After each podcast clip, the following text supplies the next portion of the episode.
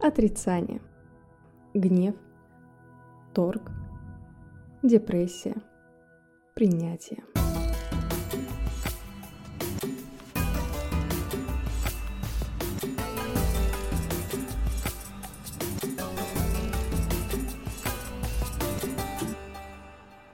Привет-привет! Это подкаст «Эзотерик по соседству». Меня зовут Анастасия, и как вам начало?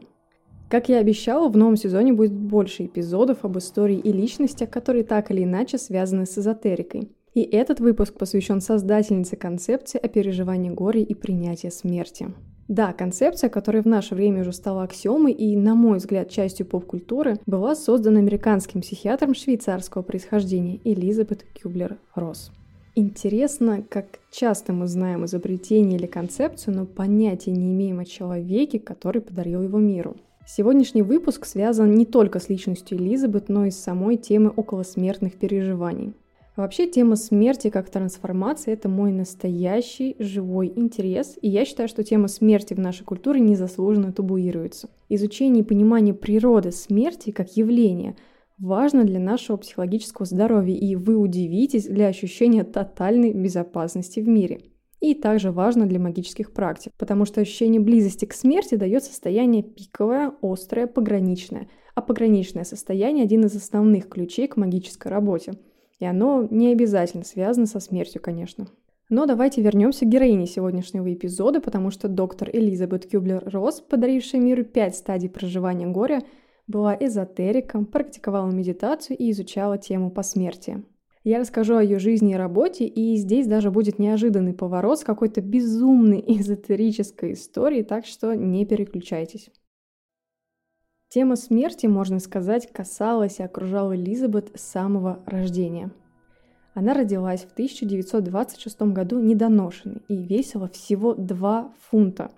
Это примерно 900 с чем-то грамм, то есть меньше килограмма. Чтобы вы понимали, недоношенным считается младенцы с весом меньше 2,5 кг, а самый нижний порог – это полтора килограмма. По словам Элизабет, она смогла выжить благодаря любви и заботе своей матери. И я не просто так упоминаю это. Следующее такое касание смерти произошло, когда в 5 лет Кюблер-Росс заболела пневмонией. Ее поместили в госпиталь, и там она буквально наблюдала, как от болезни угасает, и мирно уходит ее сосед по палате. Безусловно, это повлияло на ее восприятие смерти как некой экзистенциальной данности. Ребенком она, конечно, такими категориями не размышляла, но именно после случая в госпитале и переживания вот такой близости смерти у нее начало формироваться отношение к смерти как к неотъемлемой и необходимой части жизни. Стоит учитывать и то, что в госпитале Элизабет наблюдала именно мирный, тихий процесс угасания жизни человека. Вероятно, за счет этого она смогла, так сказать, безопасно наблюдать смерть в непосредственной близости, и вместо травматики, которая могла бы внушить страх умирания, Элизабет смогла прожить этот опыт, ну, так сказать, экологично. На мой взгляд, здесь также важно, что это был госпиталь, то есть Элизабет наблюдала не просто смерть где-то дома или на улице, а в медицинском учреждении. И она также могла видеть реакцию и действия взрослых людей, то есть медперсонал, а для них это естественная часть работы. Кроме этого, доктор Росс рассказывала, что ее семья разводила кроликов, и в детстве ее отправляли носить их к мяснику для умешления и раздела. И ребенком она была травмирована этим, особенно когда очередь дошла до ее любимого черного кролика. То есть вы понимаете, да, она была ребенком, у ее семьи были кролики, одного из них она особенно считала своим питомцем, а потом этого питомца дают тебе, чтобы ты отнес его к мяснику, а потом ты этого питомца, видимо, ешь за ужином. В общем, так себе. Через какое-то время началась Вторая мировая война, и в Цюрихе, где Кюблер-Росс жила, она помогала медикам с беженцами. На тот момент ей было всего 13 лет. И далее на протяжении всей войны Элизабет помогала оказывать гуманитарную помощь во Франции, Германии, Бельгии, Дании, Швеции, Чехословакии и Польше. Мы можем только догадываться, что она видела и переживала в то время, но очевидно, что смерть и война идут рука об руку. События жизни войны повлияли на решение Элизабет стать врачом. Ее отец был против, потому что он-то занимался бизнесом и хотел, чтобы дочь помогала ему в работе. Поэтому в 16 лет Кюблер-Росс уходит из дома. Можно оценить силу ее характера и решимость. Получается, это был 42 год, на всякий случай напоминаю, что во время войны Швейцария держала вооруженный нейтралитет. Поэтому не стоит удивляться, что юная девушка в то время взяла и ушла из дома. возможность у нее, по-видимому, была. Элизабет занимается волонтерством в госпиталях, оказывает медицинскую помощь беженцам, потом поступает в университет Цюриха, чтобы изучать медицину. Выпустится она в 1957 году, но еще до этого вновь испытает касание темы смерти. В 1954 году Элизабет Кюблер-Росс приезжает в Польшу и посещает лагерь смерти на окраине города Люблин. Этот лагерь был ликвидирован только в 1944 году, то есть на момент визита Кюблер-Росс прошел всего 10 лет. 10 лет — это просто ничтожно мало, и можно представить, насколько ощутимо там было присутствие смерти. И даже сейчас, глядя на фотографии, я, например, испытываю ужас. Посещение этого лагеря стало знаковым поворотным моментом для доктора Росс. Она находилась под большим впечатлением от рассказов о том, что происходило в стенах лагеря, но больше всего ее поразили сотни вырезанных на стенах изображений бабочек. То есть вы можете представить, да, что это лагерь смерти, там буквально уничтожали людей, и внутри на стенах этого лагеря были изображены бабочки – до конца жизни образ бабочки, последнего творения, созданного тем, кто отправляется на смерть, будет связан для Элизабет самой смертью, с процессом умирания и завершения жизни. Это сильно повлияет на ее жизнь и последующие труды. Символ бабочки она будет часто использовать в своей работе, и, например, эмблема фонда ее имени также изображает бабочку, созданную из инициалов Кюблер-Росс. Посещение польского лагеря смерти пробудило в Элизабет Кюблер-Росс интерес к природе, сострадания и силе человеческого духа. Она была поражена просто до глубины души увиденным и после этого принимает решение посвятить свою жизнь помощи и лечению нуждающихся. Давайте на этом моменте сделаем небольшое отступление и еще раз посмотрим на жизнь Элизабет как бы со стороны. Для меня поразительно, как все-таки переплетаются события ее жизни, как близость смерти, что в детстве, что на протяжении войны влияет на ее восприятие и насколько естественно и без страха она тянется к этому. Примечателен и символизм, образ бабочки. Во всем мире, в разных культурах и у разных народов бабочка всегда соотносилась с душой, с процессом жизни и смертью как перерождением. Ведь гусеница помещает себя в кокон, чтобы затем переродиться в другом теле. Я питаю особую нежность к Древнему Египту, к его космогонии, мифологии, традициям. И вот египтяне соотносили кокон гусеницы с тканями, которые они использовали для мумификации. Они помещали также золотых бабочек в гробницы, потому что видели в них символ бессмертия, воскресения и новой жизни. В Ирландии белые бабочки считаются душами мертвых, как и в Японии. У греков бабочка – символ бессмертия души, и даже богиня Психея, чье имя означает «душа», изображалась крыльями бабочки. Мы не знаем, что конкретно подумала Элизабет Кюблер-Росс, увидев бабочек, и не знаем, с каким именно смыслом заключенные лагеря выцарапывали их на стенах, но можно предположить, что и для них бабочка была символом надежды и новой жизни. Как и в других культурах, в христианстве бабочка связана с воскресением, и три этапа ее жизни – гусеница, куколка и новое тело – соотносятся с тремя этапами жизни человека. Гусеница – это жизнь мирская, куколка – это гробница, трансформация, умирание. И бабочка – это воскресение и жизнь духовная, свободная от материальных ограничений. Бабочка – метафора пути и трансформации. Наша душа проходит путь преображения, умирая на каждом предыдущем этапе и возрождаясь на следующем. Потрясающе красиво.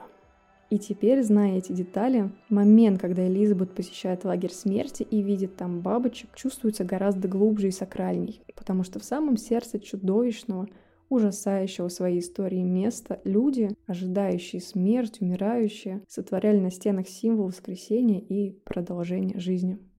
Вернемся к жизни и карьере Элизабет. В 1957 году она выпускается из университета Цюриха и уже в следующем году приезжает в Америку, в Нью-Йорк, чтобы продолжить образование и научную деятельность. Она начинает ординатуру в Манхэттенском психиатрическом центре. То есть здесь мы видим, что она не пошла в какие-то другие направления, и ее интересовала именно психика, психология и процессы сознания человека. Я подмечаю эту деталь, потому что она иллюстрирует направление мысли и интересы Элизабет. Работая в том заведении, Кюблер-Росс видела, как относятся к ментально больным и особенно к неизлечимо больным пациентам. Она была в ужасе от того, как пренебрежительно, жестоко и даже насильственно относились к пациентам. Ее также шокировал уровень смертности, потому что он доходил чуть ли не до 100%. О пациентах практически не заботились. Медперсонал игнорировал потребности больных, да и вообще самих пациентов. Видя все это, Лизбет поняла, что ее миссия в том, чтобы насколько возможно изменить жизнь этих людей в лучшую сторону. В Манхэттенском психиатрическом центре она начинает работать над созданием лечения для страдающих шизофренией и для тех, кого называли безнадежными больными. Замечу, что словосочетание «безнадежный пациент» — это, ну, как бы придуманный термин, то есть он изначально не является частью медицинского языка. Формально используют фразу «неизлечимый пациент», и разницу можно ощутить, сравнив эмоциональную окраску слов и этимологию, потому что в английском «неизлечимый» — terminal — означает в том числе крайнюю степень, конечность, смертельность. А безнадежный – это эмоционально окрашенное слово, имеющее субъективность, выражающее скорее личные отношения. Я застряю внимание на деталях, чтобы подчеркнуть отношение сотрудников госпиталя к ментально больным пациентам и чтобы напомнить, как важно осознавать смысл слов, которые мы произносим. Особенно если вы занимаетесь магическими практиками, работаете с состояниями сознания и с мышлением. Методы лечения, над которыми работал Кюблер-Росс, были направлены на то, чтобы восстанавливать у пациентов чувство собственного достоинства и самоуважения. Просто оцените, да, какое у нее было направление мысли и как она видела процесс исцеления. Она также настаивала на том, чтобы пациентам значительно снизили дозы седативных препаратов, потому что она хотела помочь им начать определять себя во внешнем мире и как бы связывать себя со внешним миром. Вы понимаете, да, что в подобных заведениях как бы норма накачивать пациентов седативными до состояния овощей. Конечно, с такими методами у людей просто нет никаких шансов на излечение. Это действительно безнадежность. Элизабет разработала программу лечения, фокус которой был на индивидуальной заботе о каждом отдельном пациенте. И программа была потрясающе эффективна, потому что улучшение состояния людей доходило до 94%. Просто сравните, до этого на том же уровне была смертность. И здесь я вижу такую очень сакральную цикличность, потому что когда Элизабет родилась недоношенной, по ее словам, именно забота, внимание и отдача матери помогли ей выжить и окрепнуть. И по сути для пациентов госпиталя она делала то же самое. Это очень красиво и очень сакрально. В 1962 году Элизабет получается 36 лет, и она уже является младшим преподавателем медицинского факультета в университете Колорадо. И там она впервые проводит интервью с неизлечимо больной пациенткой прямо в аудитории полной студентов. Доктор Росс делает это, чтобы показать будущим медикам, что неизлечимо больной пациент – это реальный живой человек, который борется со своим заболеванием, борется за свою жизнь и очень хочет быть просто понятым. Вот, например, фраза, которую она однажды произнесла студентам. Сейчас вы наконец-то реагируете по-человечески, а не как ученые. Возможно, теперь вы будете не только знать, как чувствует себя умирающий пациент, но будете способны относиться к нему со страданием, таким же, какой хотели бы для самих себя. Позднее доктор Росс переезжает в Чикаго, изучает психиатрию и психоанализ, а в Чикагском университете она продолжает проводить интервью с неизлечимо больными пациентами – и в том числе проводить их перед группами студентов, несмотря на возражения и препятствия со стороны э, сотрудников медицинских учреждений. А в 1969 году Элизабет, ее труды и вклад в медицину становятся широко известны обычным людям, не связанным с медициной, потому что журнал Life публикует о ней статью. Люди узнают о направлении и методах работы Кюблер-Росс и о том, что она делает для неизлечимо больных и их семей. Такое пристальное внимание к ее трудам и признание, настоящее признание общественности определяет дальнейшую жизнь Элизабет. Она уходит из университета, чтобы до конца жизни работать над тем, что она сама называла величайшей загадкой науки – смертью. Меня поражает эта история, потому что Элизабет Кюблер-Росс — это пример человека, который всю жизнь шел за своим интересом, за тем, что его притягивает, не отступал от этого и менял своими действиями реальность. Она изменила медицину в определенном смысле, изменила отношение к ментально больным, к неизлечимым пациентам — повлияла на развитие хосписов. Она делала то, что до нее не делал вообще никто, то есть реально была первопроходцем. Долгое время ее работе знали только в медицинских кругах, и она наверняка не предполагала, что однажды люди, не связанные с наукой, узнают ее, воспримут с таким огромным откликом ее труд, что она получит их признание, и что однажды она сможет наконец всю себя посвятить тому, что захватывало ее всю жизнь изучению смерти. Доктор Росс сильно повлияла на систему, по которой работают хосписы. У нее в целом хосписы не были распространены. Она много путешествовала по Соединенным Штатам в разные учреждения, внедряла свои программы лечения и, что не менее важно, отношение к умирающим. Доктор Росс, можно сказать, легализовывал разговоры о смерти, потому что что тогда, что сейчас эта тема ну, замалчивается, она довольно табуирована. О ней не принято говорить, и она очень сильно подчиняется культурным кодам. Элизабет Кюблер-Росс побывала и на нескольких телепередачах, где говорила о смерти как о всего лишь переходе на другую частоту бытия и о том, что это прекрасное, освобождающее переживание, которое проходит без страха и трудностей. Люди впервые слышали подобное, потому что никто из научной и медицинской среды до этого не высказывался о смерти в подобном ключе. В конце 70-х она провела интервью уже более чем с тысячи пациентов, которых вернули с того света, то есть буквально реанимировали после клинической смерти. Долгое время она описывала опыт умирающих только с научной точки зрения, фиксировала этапы, через которые те проходили. Позже она уже начала говорить о внетелесном опыте пациентов, о посмертии, то есть воспринимала опыт людей не как галлюцинация во время отключки, а как реальный, настоящий опыт. Научное сообщество не воспринимало это серьезно, ну, конечно. Коллеги начали отдаляться от доктора Росс, считать ее несколько сумасшедшей или, как сказали бы сейчас, отлетевшей. И даже поговаривали, что она видела слишком много умирающих, и это, видимо, сказалось на ее психике.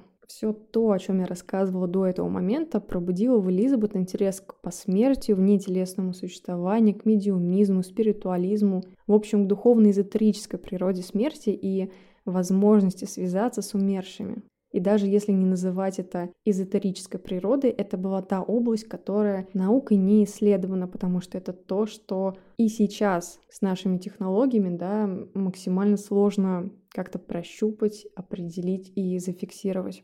Доктор Росс много пишет о посмертии, перерождении, душах, о психической энергии человека, проводит лекции и семинары. И здесь можно было бы подвести итоги, красиво резюмировать жизнеописание доктора Росс, сказать ей спасибо, но как обычно, когда начинается эзотерика, рядом появляется какой-то трэш, угар и нездоровые люди. Когда я начинала готовить этот материал, то даже не предполагала, какая история тут всплывет. Ну что, Встречайте нового персонажа нашей истории – Джей Бархам. 50-летний Джей Бархам был авиационным рабочим, но вместе с тем основателем церкви Грани Божией. Как вы знаете, в Америке с основанием чего-либо подобного проблем нет. Примерно в 1977 году Бархам и его жена находят доктора Кюблер-Росс, связываются с ней и предлагают испытать контакт с потусторонними сущностями. Они называли это ченнелингом, термин, если что, настоящий говорили, что проводник входит в состояние транса, призывает духов, и те говорят через него. Почему это было интересно доктору Росс, мы как бы понимаем. Но зачем вообще Бархам решил связаться с ней? Например, в некрологе, посвященном доктору Росс, опубликованном в Нью-Йорк Таймс в 2004 году, Говорилось, что они с Бархамом обсуждали создание всемирной франчайзинговой сети, которая занималась бы проблемами жизни и смерти. Управлять этим должны были, собственно, Элизабет Бархам и его жена. То есть Бархам, по сути, увидел такой бизнес-потенциал в связи с известной ученой, которая к тому же уже перешла в эзотерическую парадигму, и решил этим воспользоваться. А, вот вы уже чувствуете, да, как поменялось настроение повествования. Бархам, видимо, был так убедителен и так влиял на Элизабет, что та даже приобрела землю недалеко от Сан-Диего. Причем землю рядышком с ранчо, где обитал сам Джей Бархам со своей женой. Там Элизабет строит хилинг-центр или, можно сказать, ретритный центр для умирающих и их семей. Она проводит семинары, воркшопы, лекции на тему смерти, посмертия и умирания. Бархам все это время как бы рядышком. Поскольку он убедил доктора Росс в том, что является таким спиритуалистом, умеет общаться с потусторонним, с душами умерших, он периодически присутствует на семинарах, там общается с вдовами, а на своем ранчо проводит, так сказать, спиритические сеансы. Джей Бархам утверждал, что может видеть и направлять духов умерших, может призывать эфирных сущностей. И на своих собраниях он рассказывал, что может материализовывать этих сущностей путем деления клеток собственного тела.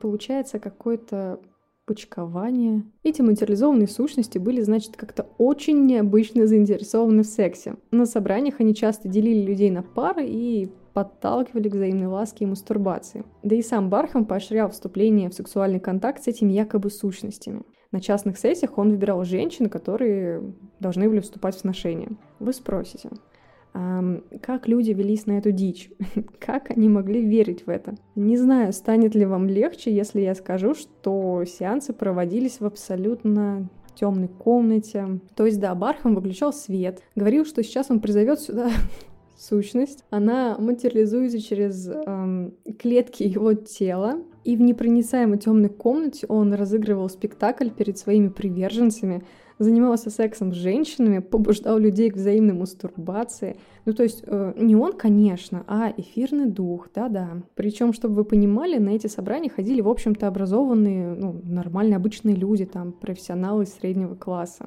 И они периодически выражали сомнения, сомнения подлинности сущностей. Так, одна женщина пожаловалась после полового акта, что ее сущность во время секса рыгала. И эта женщина даже подняла вопрос о том, могут ли у духов быть газы. Дальше больше. Четыре женщины заразились половой инфекцией после сношения с духами, причем у всех была одна и та же инфекция. Эм, ну, подозрительно, окей. Другие замечали, что сущности делают одну и ту же ошибку в произношении слова escape – произнося его как escape, точно так же, как и сам Джей Бархам. И вы снова спросите, как, почему люди не понимали или не хотели понимать? Я отвечу, как и всегда в сектах или подобных организациях, потому что в подобные заведения попадают уязвимые психологические и психические люди, легко поддающиеся давлению, убеждению и влиянию. Например, одна из женщин потом рассказывала, что ей Просто нужно было верить. Она нуждалась в этой вере, потому что на этих сеансах она чувствовала себя безусловно и безоговорочно любимой. Я думаю, это очень ярко иллюстрирует, что может происходить с людьми, когда они безумно нуждаются в любви, когда не получает безусловную любовь, принятие, и эта потребность остается незакрытой. Там зияет дыра, и человек пытается закрыть ее как может. Для кого-то это будут зависимые отношения, даже абьюзивные, для кого-то в прямом смысле зависимости, наркотические, алкогольные, от еды или покупок, обсессивные проявления. А кто-то найдет удовлетворение потребностей и спасение вот в секте. И это катастрофически и очень подсвечивает нерешенную проблему социума. Но что там с духами? Основные жалобы поступали, конечно, от мужчин. Они возмущались, что приходят духи только мужского пола. А где же сущности женского? Мол, почему радость соития с духом достается только женщинам? И тогда Бархам постепенно вел в игру женских сущностей. Как?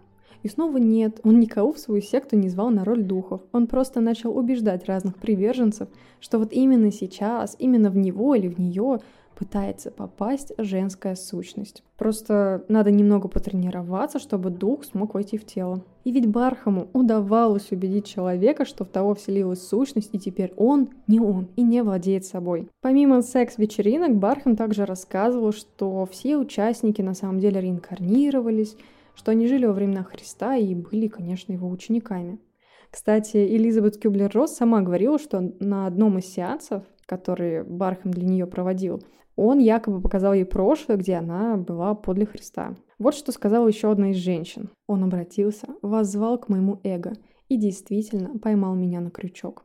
Если вы думаете, что на этом раньше были только секс-вечеринки, то нет. Видимо, глава секты занимался еще чем-то вроде тренингов личностного роста, короче, промывал людям мозги. Сам он называл это тренингами психодрамы. В результате один мужчина сломал себе руку, когда избивал бревно, завернутое в ковер, чтобы выразить свой гнев, конечно. Другая женщина получила гематому лица и вывихнутую челюсть. И еще один приверженец получил травму головы после падения. К счастью, этому трэшу должен был прийти конец. Видимо, те посетители секты, кто был наиболее подозрительным и склонным к критическому мышлению, свалили оттуда и начали подавать жалобы на деятельность Бархама. Но обвинения были в том, что Бархам проводит сеансы психодрамы без присутствия обученного терапевта. Каков негодяй. Тогда калифорнийский отдел по делам потребителей начал расследование, но предъявить они ничего не смогли, потому что... Что? Потому что служители церкви Бархама могут на законных основаниях проводить такие сессии в соответствии с законодательством Калифорнии. Позже также было расследование растления десятилетней девочки этой какой-то эфирной сущностью, но дело зашло в тупик, потому что не собрали достаточно доказательств. А что же Элизабет Кюблер-Росс? Не знаю, присутствовала ли она на секс-вечеринках с сущностями, надеюсь, что нет, но Почему-то она очень верила Бархаму, и ничто не могло ее убедить в том, что он просто сектант, мошенник и больной человек. Видимо, он и к ней нашел свой подход, скорее всего, играя на ее интересе к посмертию, эзотерике и связи с духами. У доктора Росс была подруга, Даяна Эдвардс, и та пыталась всеми силами раскрыть доктору глаза. И так она даже сходила на две сессии, которые проводились в тотально темных комнатах там, в темноте, ее проводником была якобы сущность по имени Пико. И Даяна рассказывала, что дух несколько раз домогался до нее, сами понимаете, с какой целью. На последнем сеансе Даяна сорвала скотч, которым был заклеен выключатель, врубила свет, и взору всех присутствующих пристал полностью обнаженный Джей Бархам с тюрбаном на голове. Раздались ужасающие крики, но кричали люди не из-за того, что увидели Бархама – они просто испугались, что свет разрушит сущность. Ну и это не убедило доктора Росс. Здесь вы можете оценить, насколько Бархам был харизматичным и убедительным, потому что не только там какие-то профессионалы среднего класса, но и Элизабет была убеждена в его способностях. И ему она верила больше, чем, получается, своей подруге. Подруге она так и сказала. Он самый одаренный человек, какого ты только могла встретить. Нас постоянно пытаются разоблачить и дискредитировать. И убеждать людей в обратном все равно, что метать бисер перед свиньями. Вообще, доктор Росс часто говорила, что она ученый, и ее работа просто фиксировать и передавать дальше информацию о том, что она видит, слышит и испытывает. В частности, из-за этого, когда ее спрашивали об Архиме, она ну, будто бы защищала его. Мы никогда не узнаем в точности, что происходило, но я думаю, что именно такая ее позиция, плюс убедительность Бархама, плюс тема посмертных переживаний, привели в итоге к скандалу и к восприятию Лизбет как шизотерика. Там были обвинения в сексуальных домогательствах, это все пытались расследовать. Доктор Кюблер-Роз защищала Бархама в течение года, пока в 81-м не объявила о завершении там какого-либо сотрудничества с Бархамом и его женой. Через какое-то время ее хилинг-центр закрылся. К сожалению, вся эта история знакомства и связи с Бархамом запятнала репутацию Элизабет, несмотря на то, что ее значимые труды были созданы до этого прецедента и что вопросом смерти и умирания она занималась всю жизнь. На самом деле, еще в 1969 году книга Кюблер-Росс под названием «О смерти и умирании» стала бестселлером в Америке. Если вам интересно, вы можете также найти в свободном доступе книгу «Жизнь, смерть и жизнь после смерти», что нам известно. Это название. В ней, кстати, доктор Росс употребляет термин «психическая энергия» и интересно размышляет о посмертии.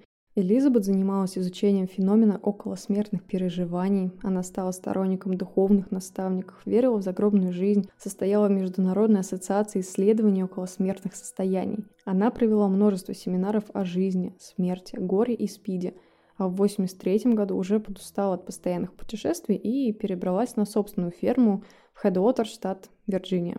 Доктор Росс пережила несколько инсультов, развод, в каком-то смысле потерю репутации в научном мире, а еще несколько пожаров. Горели ее дома. Например, в 1994 году подожгли ее ферму. Поджигатель был возмущен идеей доктора Росс заниматься уходом за детьми больными СПИДом на ее собственной ферме в Вирджинии. Самой большой мечтой Элизабет Кюблер-Росс было создание хосписа для брошенных младенцев и детей, инфицированных ВИЧ, чтобы у них был дом, где они могли бы жить до самой смерти.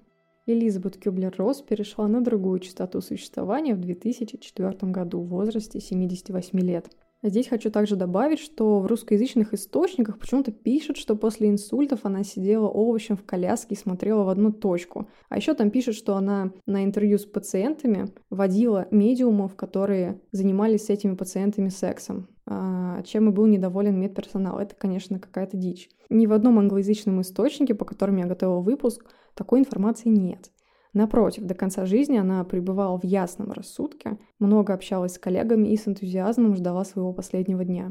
Горе как процесс, у которого есть этапы, пытались исследовать и определить и другие ученые, вдохновленные успехами доктора Росс. Джон Харви и Эрик Миллер выделили три стадии – отрицание, оценка, примирение. Психиатр Колин Паркис – четыре – шок, тоска, дезорганизация, смирение. Стадии горевания по Кюблер-Росс обыгрываются в кинематографе, например, в фильмах по роману Казуи Сюгеро «Не отпускай меня» или по Дафне Дюмарье «А теперь не смотри». Есть множество мемов, в общем-то это стало аксиомой и частью поп-культуры. А вы, слушатели этого подкаста, теперь знаете, что, вернее, кто стоит за пятью стадиями проживания горя. Хочу еще раз напомнить о том, что всю свою жизнь Элизабет Кюблер-Росс изучала тему смерти, что значительную часть жизни она провела прямо подле умирающих людей, и своими глазами в хосписах она наблюдала о том, через какие этапы проходят эти люди. Это, кстати, еще одна причина, по которой многие в научной сфере пытаются оспаривать ее концепцию. Якобы у нее был недостаточно материала или что этот материал был сомнительным,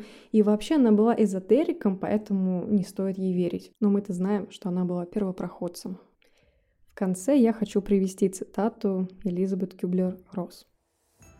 Околосмертные переживания почти идентичны рождению, рождению в другое существование. Это достаточно легко доказуемо. Две тысячи лет подряд нас просили верить в потусторонние вещи. Для меня это больше не вопрос веры, а вопрос знания. И я заявляю, вы можете познать все, что предположительно относится к этому знанию. Если вы не хотите слышать ни о чем подобном, это не играет абсолютно никакой роли. Когда умрете, вы все узнаете, так или иначе. И я встречу на другой стороне всех тех, кто сейчас говорит обо мне. Бедная доктор Росс.